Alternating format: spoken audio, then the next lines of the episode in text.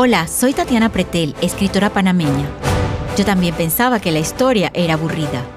Pero una noche leyendo documentos antiguos, me di cuenta que no sabíamos la historia como realmente había pasado. Entonces me convertí en la espía de historias y decidí viajar en el tiempo a través de los siglos. ¿Me acompañan? Hoy seguimos con la historia de Ferdinand de Lesseps y sus aventuras en la construcción del Canal de Panamá por los franceses. Capítulo 4. Los franceses comienzan a trabajar en el proyecto del canal. La primera brecha abierta fue de 14 kilómetros a un precio de 102 millones de dólares.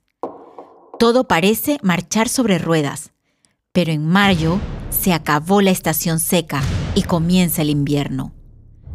Las tormentas tropicales, la humedad y el calor hicieron que todo empezara a oxidarse.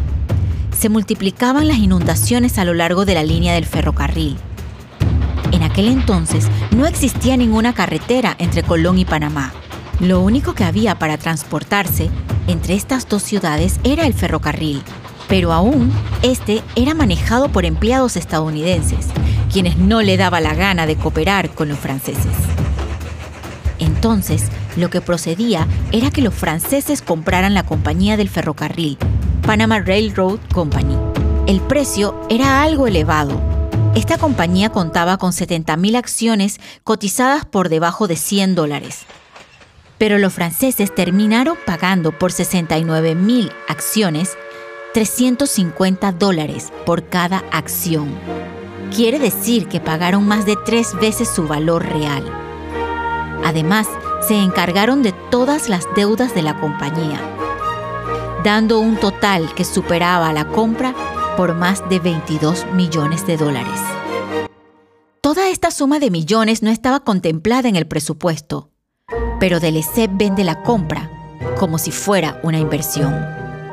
El punto es que solo compraron el 97% de las acciones del ferrocarril y el control de las oficinas se llevaba desde Nueva York. Un punto muy importante. Había algo muy importante y era el Tratado Mayarino-Vidlac, firmado en 1846. Este tratado obligaba a Estados Unidos a defender la circulación de la vía férrea.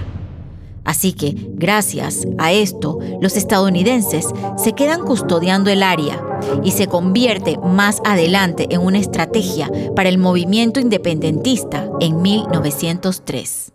La naturaleza le sigue dando problemas a los franceses, tales como los lagartos y los jaguares.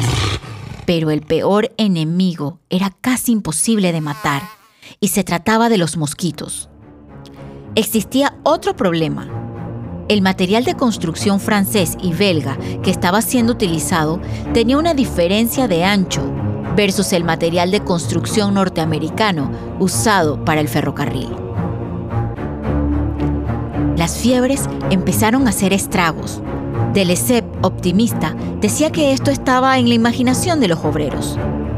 Invirtieron 7 millones de dólares en tres hospitales, uno en Cristóbal, otro en Taboga y el último en las faldas del Cerro Ancón. Su nombre era Nuestra Señora del Canal, debido a las monjas de Nuestra Señora de la Caridad quienes lo atendían. Ellos pensaban que las fiebres era por el aire pútrido del área pantanosa y por eso le pusieron malaria. Malaria es una palabra italiana que quiere decir aire malo. Después surgió la hipótesis de las hormigas y ponen al pie de la cama recipientes de agua. Estos recipientes se convirtieron en el criadero perfecto para la reproducción del asesino del canal francés. 60 empleados pierden la vida el primer año, pero es la muerte de Gaston Blanc, ingeniero encargado y hombre clave del canal francés, la que siembra el pánico en el istmo. Esta historia continuará. Interesante, ¿verdad?